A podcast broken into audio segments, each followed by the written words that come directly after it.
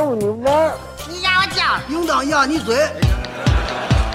一群天津人创建的播客节目，每次跟您聊一个新鲜话题，好玩、长姿势、跨界、槽点满满，每期都给你足够惊喜。是惊吓吧？生活、旅游、科技、理财、八卦，众多轮值主播，总有一款适合你。不要嘛！我是王姐，津津乐道，分享体验，享受生活。二他妈妈，你快拿大木盆来，我可干这波了。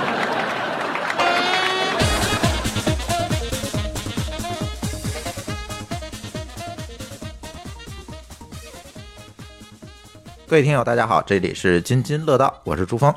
嗯、这期呃有有一点特殊哈，这期我们请到了一位嘉宾，这位嘉宾呢，其实是在我们的这个听友互动那一期，然后我们不是提到这个，呃，大家如果谁有兴趣就可以上节目吗？然后我们这位听友就呃给我在那个 Telegram 上留了一个言，然后他就幸运的成为了我们第一位呃上节目的听友，是吧？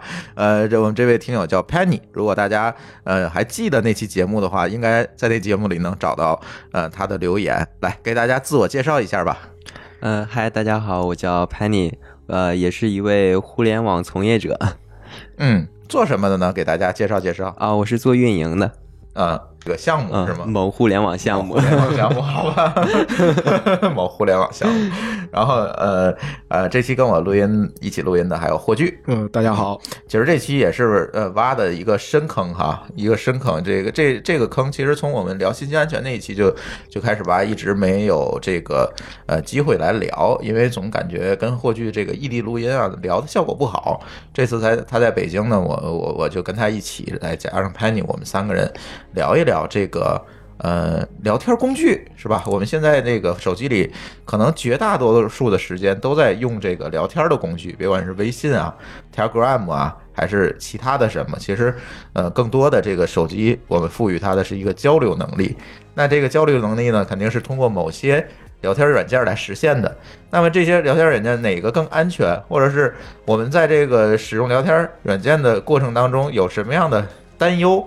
其实是在这期节目里想跟大家聊一聊。这期节目呢，是我们一期常规更新的节目，所以呃，没有技术背景的同学也能呃听懂，也能听全，那能能听懂这这期节目吧？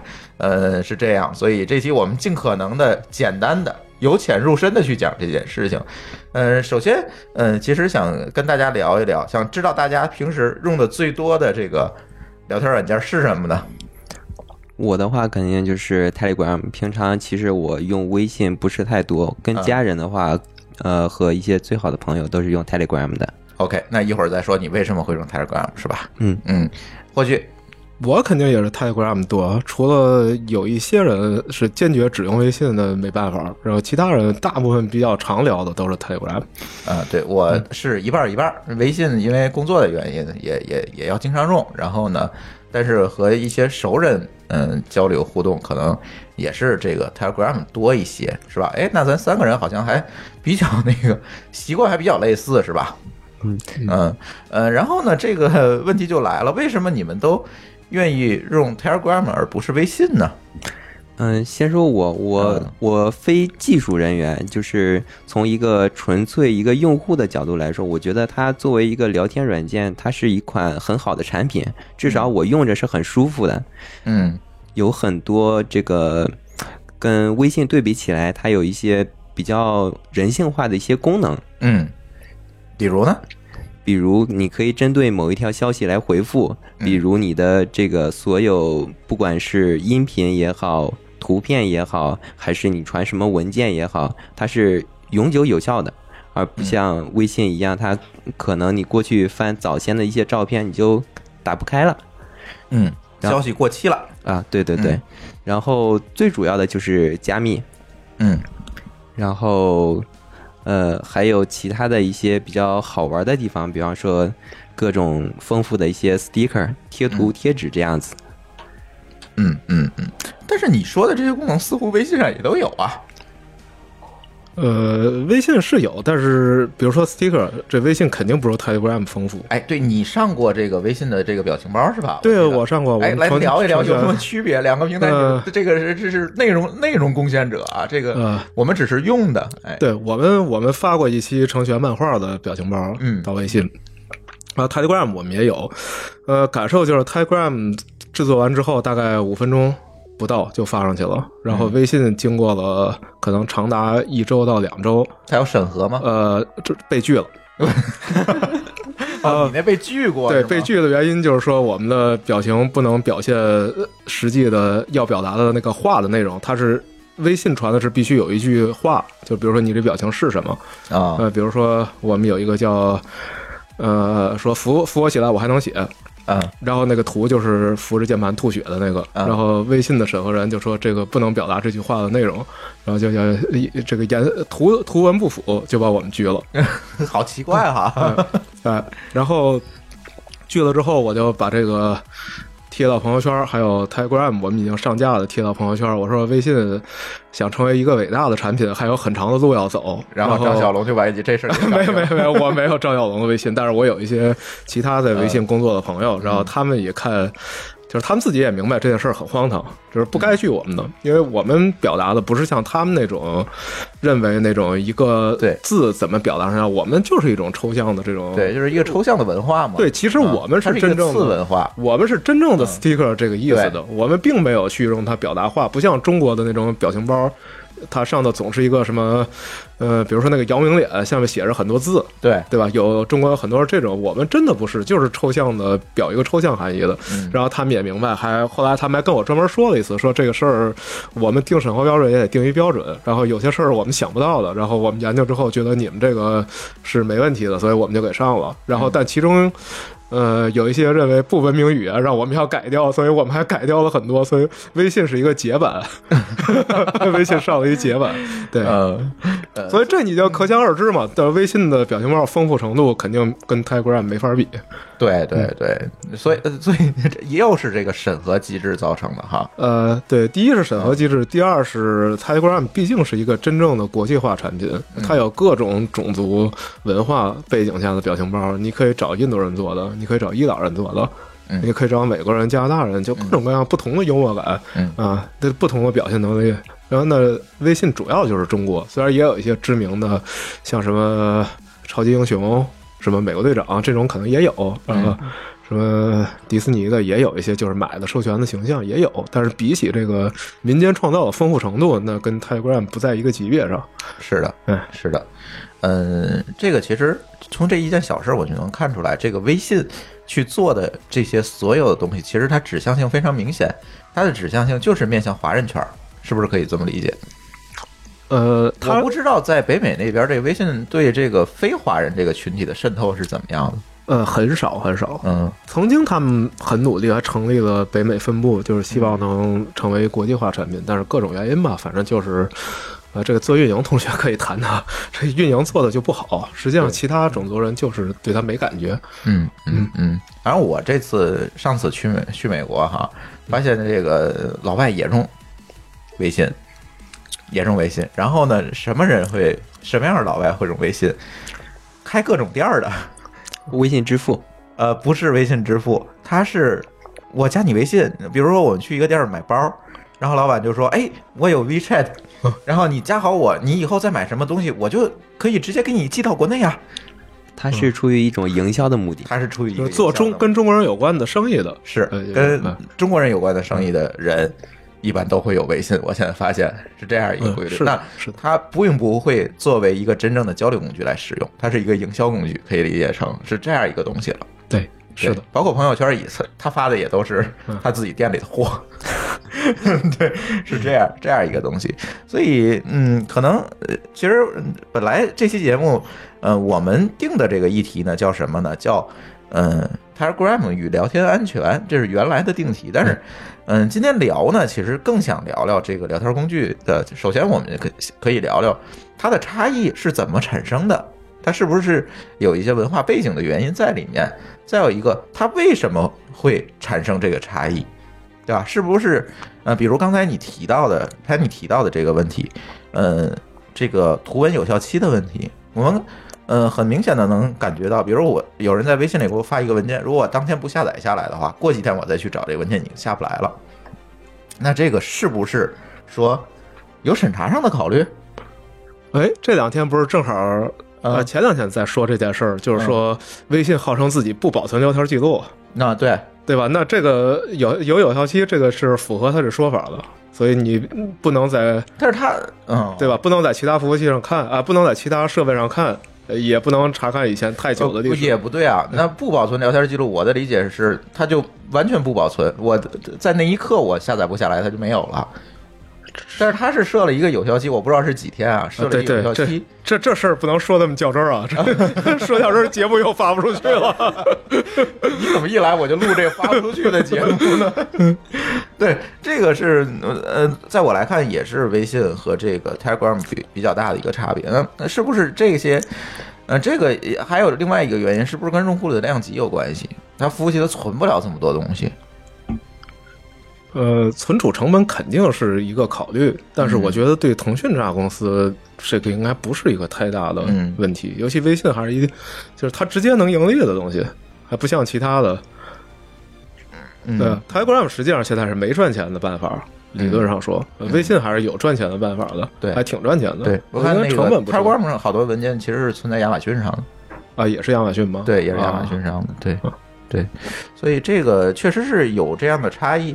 然后，呃，但是我觉得这期节目咱也不能只谈这个 Telegram 和微信哈，尤其这个微信，你说人家刚开完公开课，咱就开始弄人家，这个 好。对，其实最好的对标是 Telegram 和 WhatsApp，哎这俩对这才是真正的竞争对手。对，竞争对手，嗯没错，它都是一个国际化的产品。对，那 WhatsApp 我用的少，我不知道霍炬你用的多不多？你应该在国外用的比较多。我也是被迫，有些人只用这个，我就用一下。嗯，嗯，所以你用的也不多，主要还是 Telegram。对我用也不多，凡是能倒戈 Telegram 的都被我说服了。我就是尤其不喜欢 Facebook 的产品，一个东西一旦落到 Facebook 手里，我就不想用了。嗯，嗯嗯嗯，所以在霍总的眼里，Facebook 就是美国的百度，呃对比比微信还邪恶，Facebook。所以我宁愿用微信也不用 WhatsApp。对，是的，对对，其实很多人用 Telegram，我知道啊，要有用，尤其在国内要用一些特殊的方法才能用，是吧？赶紧嗯，是是用一些，那为什么是什么样的一个原因？除了刚才你说这些优点，还有什么样的一个原因促使你这么麻烦还要用它？是因为你的社交关系在上面，我不得不用，还是因为我就是用它是一种情怀？我觉得这事情要分清楚啊，因为国内。呃，霍炬不说，因为他在国外，他很多朋友他不可能用微信，是吧？嗯，而且他的那个使用的这个也比咱这儿要方便得多，是吧？但是作为国人，我们在这样一个环境下面，可能更多的朋友都是微信的用户。嗯，先说我嗯这个社交关系上来说，我用 Telegram 可能是跟家人就是用的比较多，而家人就是，Telegram 跟家人用的多对哦，是这个是真的，我跟我父母之间是用 Telegram 的。嗯呃，实际上我父母可能他们用微信比较少，看一些微信上就是他们那个年龄段经常会传播的一些谣言啊什么的，呃，其实看的也少，主要是呃我跟家人之间聊天的话，我可能会倾向于选择一种我用着舒服，嗯。我用着比较安全，所以呃为了达到这个我们说情怀也好，或者是呃用着舒服这个体验也好，嗯我是愿意付出一些技术上的成本，或者是其他的一些成本。嗯嗯嗯然后这个成呃，就是 Telegram 这个软件，我觉得它做的比较好。我在给我父母手机上做了中文本地化以后，他们是直接就可以用，也没有什么学习的一些障碍。，OK，嗯，所以现在你的 Telegram 上就是一些核家人和核心的朋友，对，嗯，那微信呢？微信可能就是工作上用吧，嗯，就是不得不用的情况下，不得不用的情况下，比如公司有个群，你不得不加，老板要求你发朋友圈，不得不发，是吧？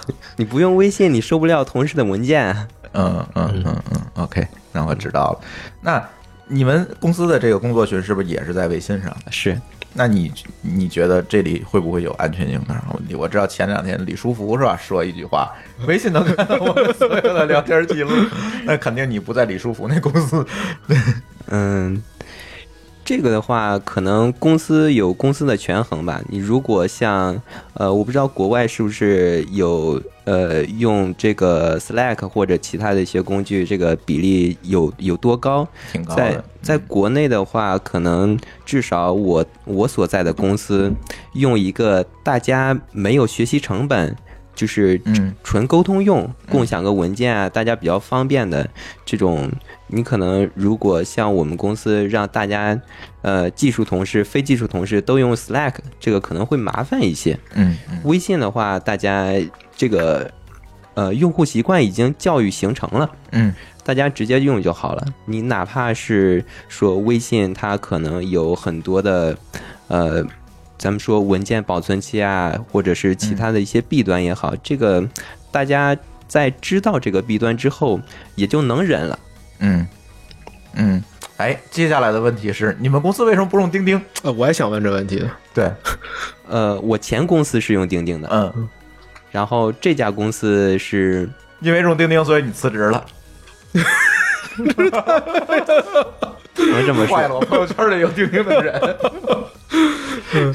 这个不能算主要原因吧？呃嗯嗯嗯，也算是原因之一了，那就是我可以理解成。呃，不能这么说不能这么说，可能钉钉给我的一种感觉哈，就是呃，让我不是特别自在的一点，就是它呃，比方说我们上下班打卡嗯这个事情，我就我就觉得用钉钉，然后连到公司的 WiFi 或者是定位，定位之后，然后打卡，这个可能就是感觉不是那么自在。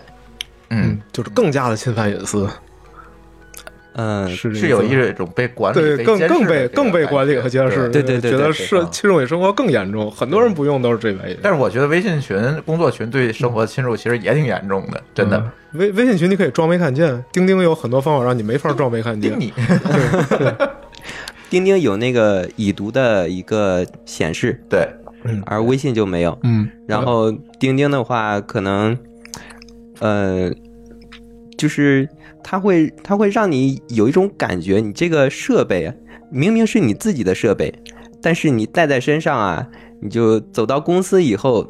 连上 WiFi 打卡，或者是定位到了打卡，你就感觉你明明是自己的设备，就变成了一个 监视器。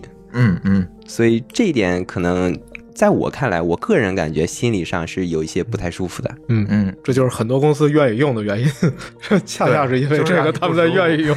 哎，所以这事儿很奇怪啊，霍总，咱俩分析一下这事儿，为什么呃海外出的这个用于工作协同的这个 IM，像 Slack 之类的嗯这些东西，它是就是很纯粹这个功能是吧嗯？我就用于很纯粹工作对行，那为什么国内这些企业出来一个工作协同的工具就做成那样？这个到底是因为什么样的原因会造成这样一个差异呢？这就是整个公办公室文化造成的。那那国外很多这个保护法已经劳动保护法非常严格啊，你下班时候你去盯员工一下，人扭头告诉你了。嗯，嗯中国中国大家都加班，你不加班不是好员工，对不对？好吧，你啥事都得回复。嗯呃，在国外下班不回复很正常，你没凭什么让我回复。嗯嗯，可能这两种产品，我觉得它目标人群不一样。Slack 我更倾向于认为它的目标人群是真的在协作的这些同事。嗯呃，可能呃，我个人感觉钉钉它的目标人群是老板。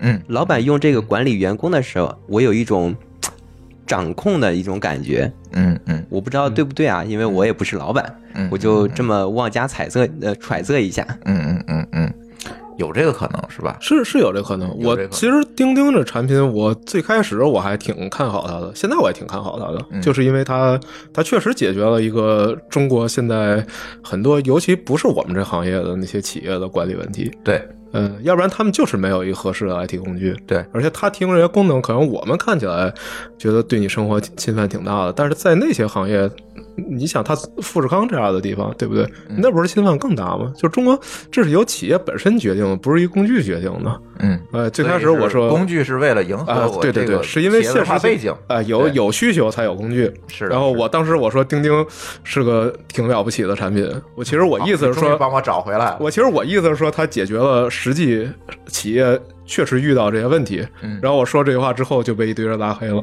啊，是吗？是的，然后他们就说钉钉这么邪恶的产品，你居然夸奖他，然后拉黑了。这个真是这个拉黑啊，这个出乎意料的原因都。嗯，呃，你看，这除了除了钉钉以外的国内的这个 M 工具，现在其实也就是这个，嗯，你看微信、钉钉。QQ 国人常用的 QQ 是吧？QQ 现在我不知道是怎怎么样一个使用状况。年轻人用的很多，嗯，九零后、呃，零零后，零零后用的比较多。他为什么不用微信呢？因为 QQ 好玩啊。因为爸妈都用微信了啊，一定要换个别的，就跟 Snapchat、Instagram 为什么火一个道理。嗯嗯嗯。嗯，可能 QQ 里面就是手机 QQ 上它有很多比较花样的一些玩法，嗯，比如？呃我没用过不好说，啊我我见过别人零用过，是吧？我不是零零后，我们都不懂这些了。所以这个在很多人在用这这些 IM 的过程当中，就担心一个这个呃隐私的问题。就刚才还说回李书福这句话是吧？微信能看到我我所有的聊天记录。嗯，那天微信开公开课的时候，好像又把这个事情拿出来说了是吧？嗯，嗯，说我我们确确实实看不到用户的聊天记录。但是确确实实也有人因为在微信里聊天被抓起来了，对呀，很多呀。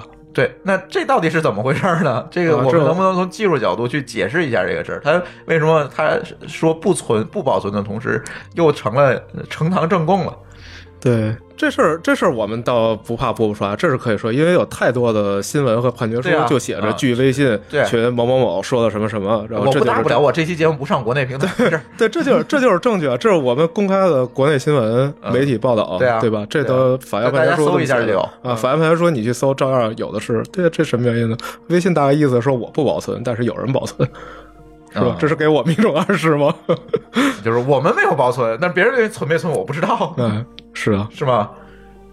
对。其实说回来，就是这事儿还是跟我们说 iCloud 这些事儿一样，就是执法机关有很多要求，你怎么配合他嗯嗯啊？嗯然后我们现在知道 Telegram 就是拒不配合，嗯他不配合任何人。嗯，他在俄罗斯是吧？他不在俄罗斯，他他是团队分布在世界各地，但是现在呃呃，Pavel Durov 他自己应该是定居在迪拜。他是今年才公布的，然后他说，呃，他在今年有比较长的时间，二零一七年比较长的时间，他生活在迪拜，觉得这地儿还不错。而且他服务器我记得是在荷兰，服务器荷兰有德国，德国也有，嗯呃然后他今年他开始把 Twitter 上的呃他那个地址 bio 里面地址就正式改成迪拜了，这是今年年底的事儿。啊、所以、呃从此 Telegram 上不不不能发猪肉了是吧？迪拜没人管这事儿，是吧？迪拜是非常正常的一个地方。嗯嗯嗯，OK，嗯，新加坡也有吧？是吗？我我真的没有特别，因为每次那个从 Telegram 点咱那个博客的那个链接过来，我看取那摘要的时候，那个服务器都是在荷兰就。去年的时候，新加坡某个机房挂了，是嗯不是啊，出过这亚太个事故？它亚太区应该可能是新加坡有，亚太区本来新加坡就是一个大的节点，应该是吧？网络上，嗯嗯嗯，所以用 Telegram 可能会更安全一点儿，这也是大家选择这个 Telegram 主要的一个原因，对吧？嗯，至少我是这样。嗯嗯嗯对，就至少他以前的行为已经证明了他还是靠得住的，就是他不是一个那么容易把别人的秘密交出去的公司。对，这又跟 iCloud 那期的这个我们说的事儿是一样，就是说我们，呃，政府政府的这个法规和执法是是一个打分儿，那么公司的操守又是一个打分儿，那这个几个分儿组合起来，你看你选哪种排列组合吧，就是这样一个事儿，对吧？然后那个嗯，我觉得咱录这上半节也录的差不多了，我想咱休息一下，下半节想那个请霍炬啊给大家讲讲这个聊天工具的这个呃隐私是怎么来保障的，什么样的一个采用什么样技术的一一些聊天工具才是我们可以认为它是一个安全的，就是从技术角度，咱不讲法规了是吧？咱从技术角度呃去聊一聊这些事儿，好不好？好，嗯，休息一下，马上回来。you made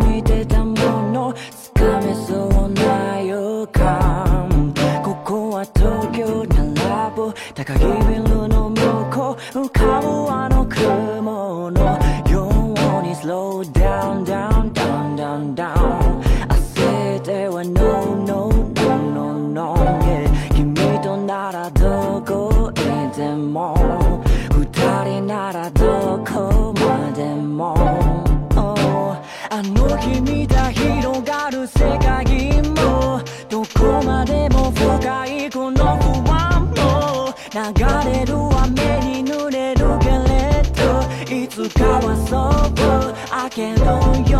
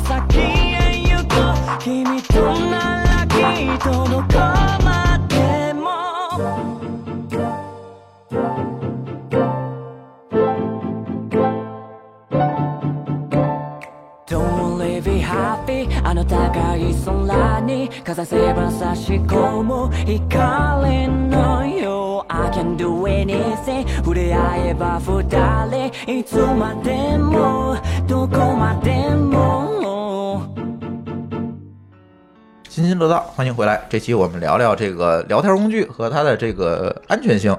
呃，这期跟我一起录音的有我们的热心听友 Penny，然后还有霍炬。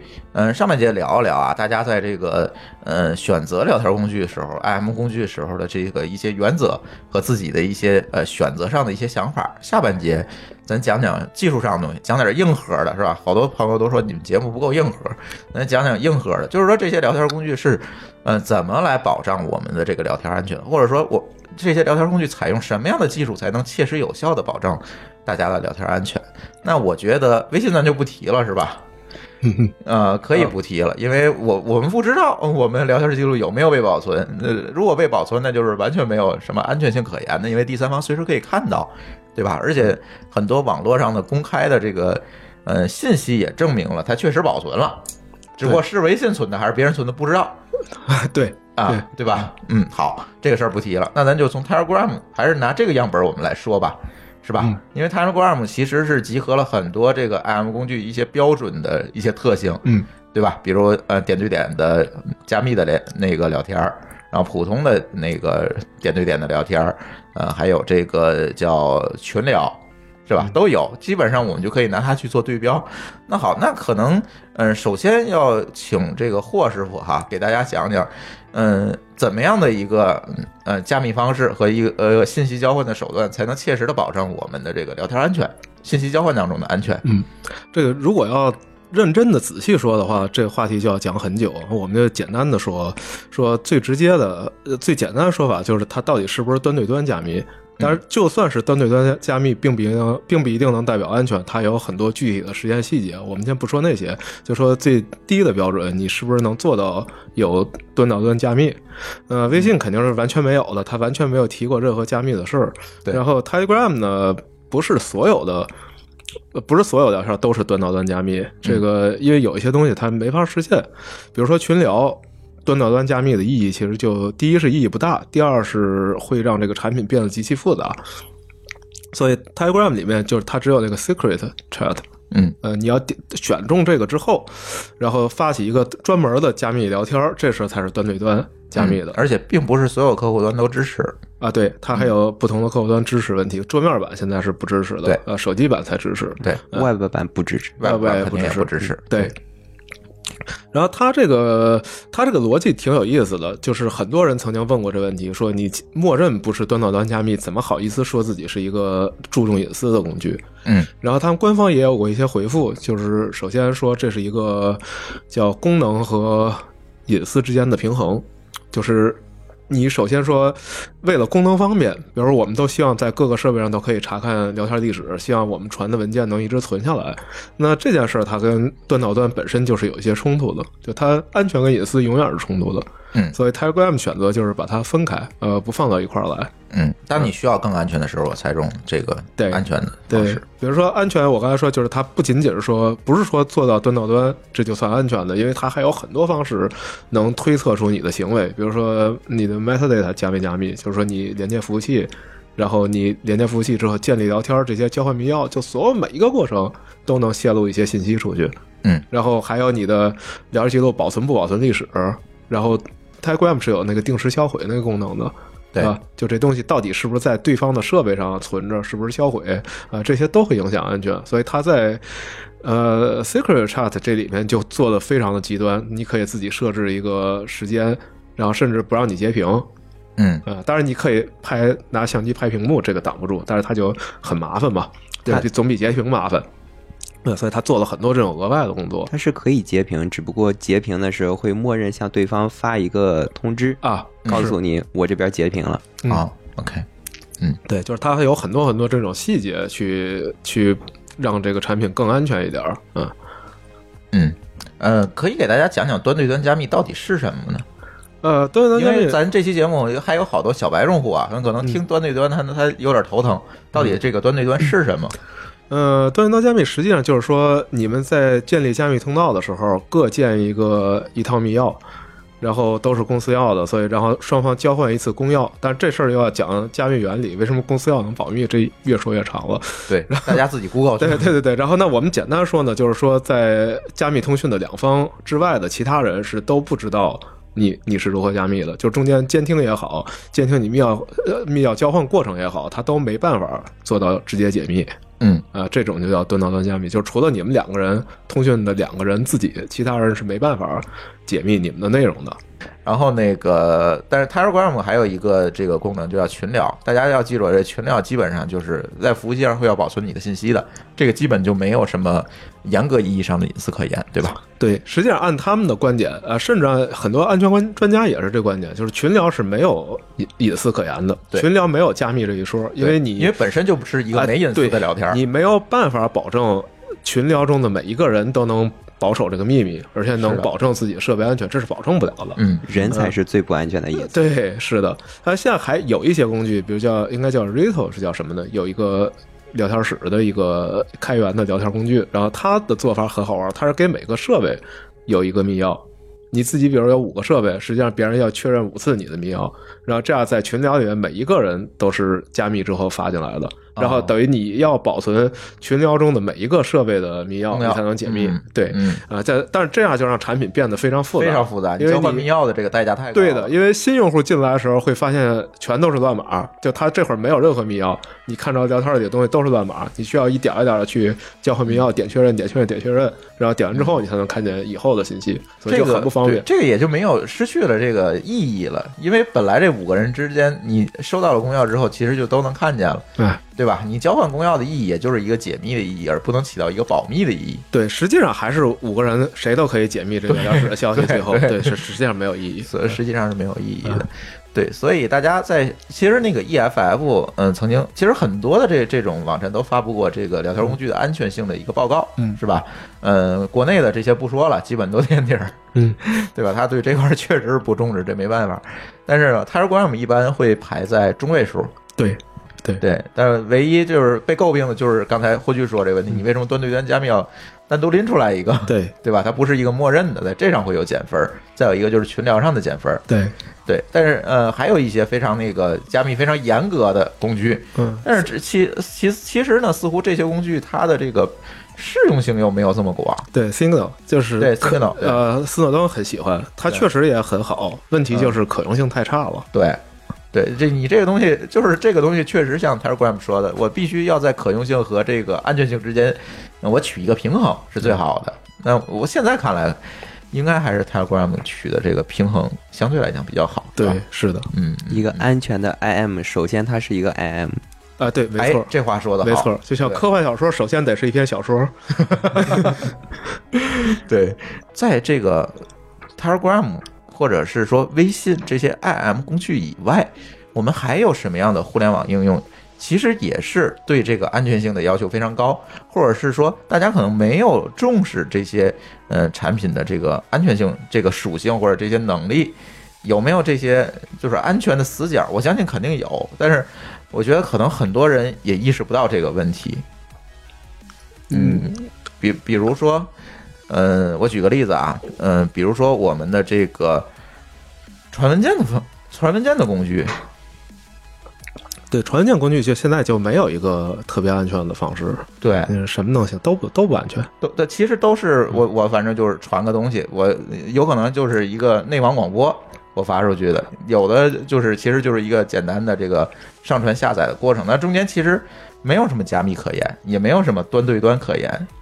如果我这个服务器想在中间把它拿下来的话，其实是非常简单的。对，现在对，比如说，嗯，又提到了各种云，各种云服务，对，基本其实基本上都有这样的问题。基本上对大文件都不会好好处理了，都直接这么发了。对啊小，因为它也分不出来大小。既然大文件不不加密，我对小文件加密也没有什啊，对，么意义、是是，所以文件就都不加密，消息还有加了，文件基本上都不加密。对我最近用了一款这个修图的软件，就是我我可以把图片导导进来，然后我对这些图片进行优化，然后再另存，就是这么一个软件。然后我就发现，它本来我是在本地做这个事儿，但是莫名其妙他就在后台把这些图片给我传到服务器上了。啊，就是都是叫云处理呃，但实际上处理过程是在本地的，啊，但是他就莫名其妙就把这个东西传上去了。嗯就是这些坑我们怎么避免？就是说，嗯、有一部分可能呃还是这句话，就是这个软件的安全性取决于开发者的节操。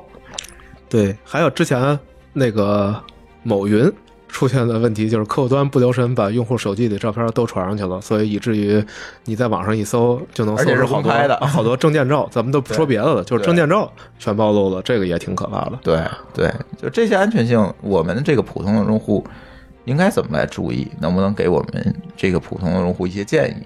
少用太没节操的公司的产品。没想你说这么直接。我我现在的那个办法就是说，我尽可能的少用这种奇奇怪怪我不知道的，我判断不出来节操的公司的这个产品。就是说，在我的脑海当中，可能是一个白名单制度，嗯，可能会好得多。我我不知道，潘你你电脑里装装的这个软件是不是也是这样的一个？呃，首先我的电脑是因为刚才潘姐来了之后，我先检查了一遍他的电脑，才让连你们家网络。那倒也不是，倒也不是，因为我那网络是 gas 的，也也传不到内网了。然后检查一遍他的电脑，我发现他对这个安全还是真是在非技术人员的这个圈子里啊，真是还挺注意的。然后我昨刚才我们聊到这个 CA 的问题，然后我就发现他电脑里没有任何一个稀奇古怪 CA，啊，是对，这个这很难得，对，这很难得 很。难得，对，就是可能我我之前个人了解过一些关于这个更证书的一些问题，嗯我知道更证书，如果你装了一些奇奇怪怪的更证书以后，或者你不慎导入了某些呃有作恶之嫌的一些更证书，它是呃，咱们不说它会做什么，嗯我们只说它给了他这样一个作恶的机会。嗯那我我的话，我肯定就是呃优先，就是在装软件的时候先看一下，就是不给他太多的权限。比方说像刚才朱总说的这个修图的软件，呃，如果有可能的话，我是不给他联网的机会。嗯我尽量不让它联网。然后我的电脑里面这个 host 文件我是自己修改过，我会把一些我个人认为不可信的一些网站，全都给它改成幺二七点零点零一呃幺二七点零点零点幺的嗯那个嗯回环地址。嗯嗯，对。嗯，其实刚才为什么跟佩妮说这个事情啊？我就跟提到了这个他这个科学上网的问题。这个咱在节目里不多聊。我我我想跟他说的就是说，有有一些科学上网的方式啊，可能会有一些安全上的隐患。嗯，然后这个隐患可能主要呃在于这个你上某些这个加密的 HTTPS 的网站的时候，其实你上的并不是真正的那个网站，中间给你劫持了一层。嗯，那劫持这一层其实用的就是这些乱七八糟的 CA 去做的。嗯，对，现在呃可以说一下啊，国内很多很多这个，我也不知道它是因为没节操还是怎么样，嗯，这些公司的软件儿装完之后，在我的这个钥匙链儿这个系统的这个证书链儿里面，就会出现他们公司自己自签发的跟证书。很多公司倒不是没节操，就是为省点钱。你省这钱至于吗？对吗？这个就是说太多这种情况了。我装一个那个某某购物网站的这个聊天工具，然后就给我装了一个 CA，然后我装了一个这个对吧？嗯，某讯的这个软件儿，然后又给我装了一个 CA。我上网买张火车票，又得下一个 CA。当然，现在这个幺二三零六那 C 也改了啊，咱不说，之前是有这个这个问题。现在花钱了，嗯，对所以就刚才说的嘛，就是说这个安全呃很复杂。就你说你要说什么聊天软件安安全这些事儿，其实很复杂，不光是说它采用加密就安全，它还得看具体还得看很多很多的细节环境啊，这一大堆细节。比如说像你说这个例子，可能很多公司它其实是在乎安全的，所以他才想用 HTTPS，然后他用的时候觉得买一证书太贵了，我自己签一个好了，反正加密原理上也加密了，对吧？对，也是加密了对对对对。所以其实他没想到，他没想到这是有更多的坏事。对他没想到人家这么做是有原因的，这就像我们刚才说的似的，你不明白事儿你就别乱干，你乱干的就是一个坑在那儿。对这个 CA 体系又又有点复杂了。这这个这期节目讲不了吧？你五句话能说完不能不说，就是跟大家说的一个，就是尽可能的去呃有这样的一个安全意识，别管是我们使用聊天软件的时候，还是使用某些这个，尤其国产软件啊，使用这个国产软件的时候，这个多留个心眼儿，多留个心眼儿，确实是他们会。有能力做很多坏事儿吧？咱先不，咱不能说不能说咱不能说故意的，咱不能说故意想做什么，是就是可能很多时候人家是好意，但是不留神就给做成坏事儿了。对，就是这样一个问题，所以大家还是要加个小心，尤其最近这个，呃，证书这个签发机构也是屡屡的出事儿哈。这个从沃通一直到这个呃 Star SSL。啊，对这呃频繁的出事儿。咱先不说这个出事儿的原因，很多的原因就是说脑残了，对他不可能是就是因为他们不专业，他不能理解为什么不能这么干。像沃通出的事儿是稻田日期，对是应该是沃通吧？稻田日期，他觉得这个早一天晚一天怎么样了，这没什么关系。那这事就是有问题，别人这就是攻击的弱点。对嗯对，很多很多的这种，所以大家一定要遵循这个。还有一点啊，嗯，其实这跟聊天工具真真的完全没有关系了。但是对于国内的用户，我真是想，嗯，多提醒一些点哈。对于安全上，你们为什么要把这个系统自动更新功能关了呢？我觉得这个事儿我就特别不理解。我要发现好多电脑，呢就把自动更新功能关了。他可能是觉得那个体验不好，啊，突然给重启了，就觉得不爽。现在没有突然重启这么一说了，就是你都别管什么系统，你都可以设这重启时间啊。呃，Windows 十还经常有挺尴尬的情况，虽然我也用 Windows，以前我们说过嗯苹果用方案用 Windows，但更新时确实爱出过。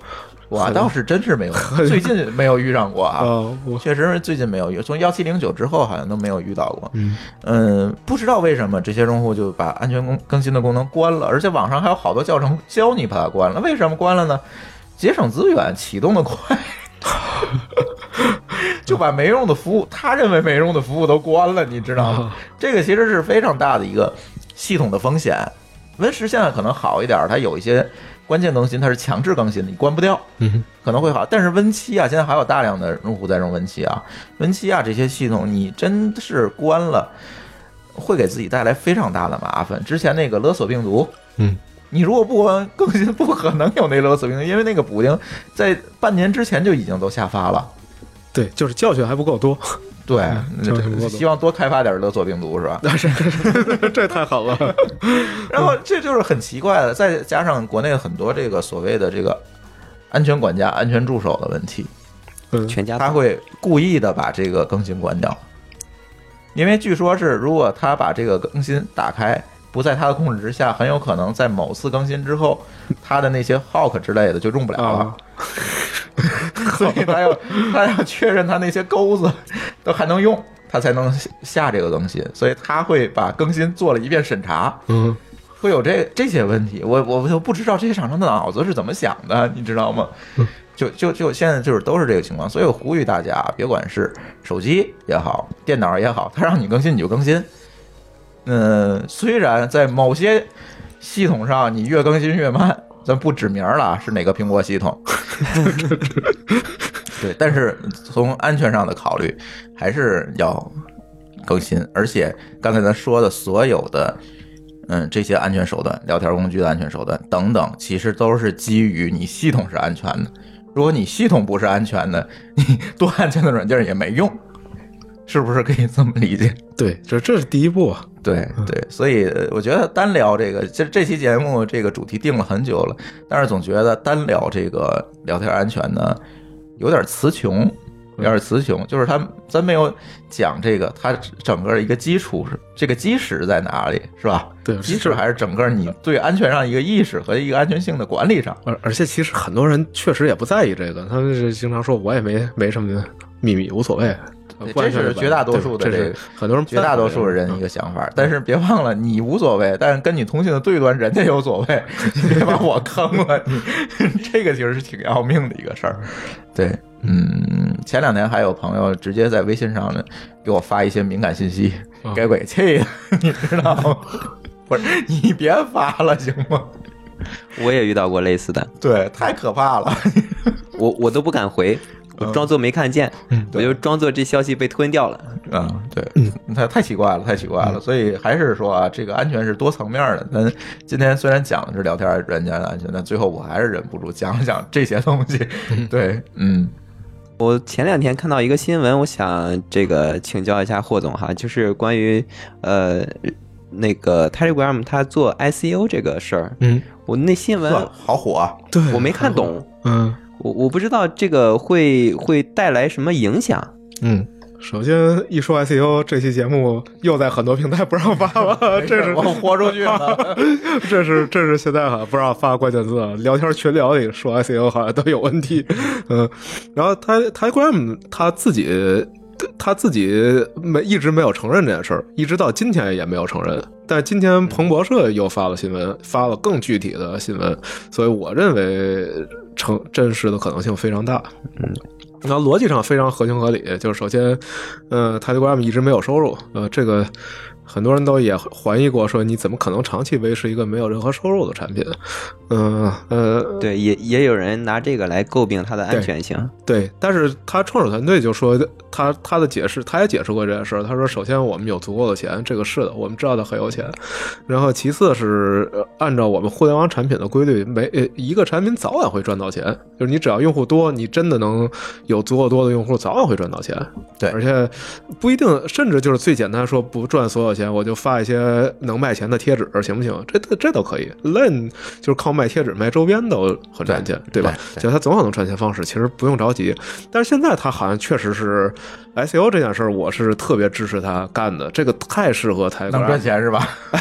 第第一，第一是能赚钱，第二，他真的需要一套支付体系。是的，是的，嗯，因为他 Telegram 不像是 WhatsApp，WhatsApp 还有一个重点国家是美国，Telegram 相当于是一个没有祖国的产品，就是那 Pavel Durov 他自己就是号称他自己就是一个流浪的人，没没没有祖国，嗯啊、他俄罗斯他嗯反而不敢去，待然后不下去了，对，待不下去。然后很多国家把他列到通缉里，比如伊朗，对呃，因为他坚决不配合伊朗的审查，所以伊朗直接把他列到通缉名单里，就进伊朗就被抓，呃，他一定不会去的。然后反正很多国家吧，啊，还有还有一些国家，伊朗也傻，悄悄列到通缉名单里不就完了吗？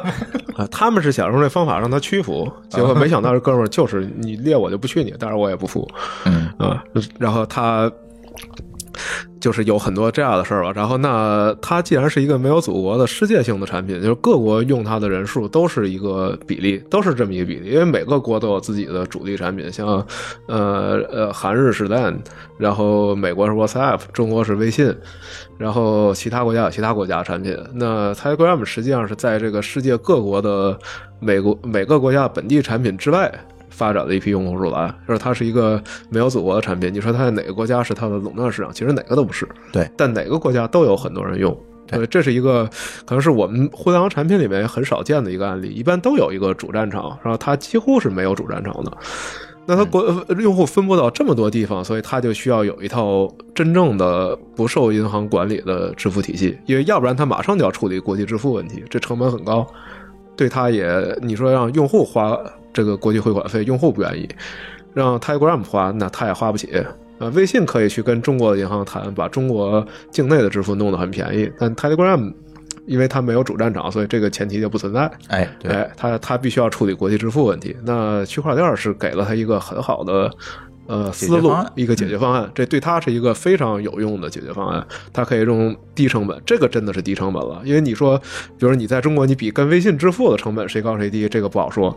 但是像 Telegram 面临的问题就是用户分布在世界呃数百个国家。嗯、然后每个国家用户量又都没有特别多，但总共加起来又非常频繁。那这时候什么能解决它问题呢？就是区块链。哎，哎然后他顺便，呃，他用区块链就可以建立起在他社交系统里面的支付体系。就我们有一天可以在呃 Telegram 上发红包了，发呃 Telegram token 的红包啊，哎这个这个，然后他从这里面不管他赚钱不赚钱，他要不要手续费，嗯、反正他自己有最早的一部分收益，呃，那个挖矿出来的收益，这些足够维持他一个很好的盈利了，可能已经超过大部分独角兽公司的盈利了。嗯，这是基于对这个这套体系的一个信任哈。对，然后实际上他，而且他的用户会追捧他，会愿意买。就是 Telegram 只要 ICO 他多少钱我都会愿意买，我肯定会买一大笔。就是他的用户有很多是我们这样的人，我喜欢你，然后我甚至你说你我都巴不得你每月能收我一点钱，我就放心了。哎，然后那对吧？对对吧？那你他不收钱，他说绝对不会收钱的。那好，你 ICO 了，我终于有一个付钱给你的机会了，我我还可以变成你的，呃，这也不能叫股东了，因为这是一个新的概念，它不是公司股份那种股东的概念，但至少我是这个支付网络中的一部分的拥有者，那我我很愿意，所以这就一下解决它很多问题，从用户体验啊、从产品体验，呃，支付网络，然后丰富它的社交加支付的功能，以及对它的财务支持，就从各种角度上都是完美方案。所以我觉得这事儿是真的，他应该会干的。嗯这算一定程度上算粉丝经济吗？也可以这么理解吧。对他混合，他其实说你我们刚才说的，他有产品上的考虑，这就不算。然后也有我们会追捧他，这应该算有一点粉丝经济的感觉啊。嗯嗯，就像有时候我们用到某一款特别优秀的产品，而且尤其是当它是免费的，嗯我们就巴不得说给你点钱，你你千万别挂。对，公司千万别倒闭，对对对，是的，是的，是这样。是的。嗯，所以以后可能很多公司会采取这方式，就是它，尤其是这种产品逻辑上确实需要支付的，哎，他应该会愿意采取这种方式。嗯行，懂了吗？行，那不行，咱这期节目就先截到这儿。然后大家如果有那个安全啊、信息安全方面的这个想法和问题，也可以在后台给我们留言，然后我把留言转给霍师傅。因为安全这个安全这个话题啊，真是我们其实录安全话题录了好多好多期，仍然感觉到聊不完这件事情。对，而且而且前提是我们都不是专业的安全人员。对嗯对，我们只能给大家这个这浮于表面的去聊一聊对，就这样都怎么聊也聊不完。对以真正的安全的人员来看，我们说的话还是漏洞百出的。是这样的，是这样的，所以说有什么问题给给给给我们留言吧，然后我们尽可能的去找一些专业人员来答复给大家，对吧？这只能是尽可能哈。行，那这期节目就到这里，欢迎大家通过微信或微博与我们互动，在微信公众账号或者微博里面搜索“津津乐道播客”就可以找到我们天津的津，欢乐的乐，道路的道，津津乐道播客。我们强烈推荐您使用泛用型播客客户端来订阅和收听我们的节目，因为这是最新最快，并且可以完整收听节目的唯一渠道。iOS 用户可以使用系统自带的播客客户端来订阅，或者可以在我们的微信公众账号里面回复“收听”两个字，来了解在更多系统里面订阅我们播客的方法。我们鼓励苹果用户在 iTunes 上给我们打分，您的五星好评就是我们更保持更新的精神动力。与此同时，我们的节目也已经在荔枝 FM、喜马拉雅和网易云音乐三个平台上线，你也可以通过以上三个客户端来订阅和收听。好，津津乐道的这期节目就到这里，呃，感谢我们的这个热心听众 Penny，然后也希望你将来能够经常来我们的这个节目做客。好啊好啊，嗯，好，那这期节目就到这里，感谢大家收听，再见。再见。拜拜。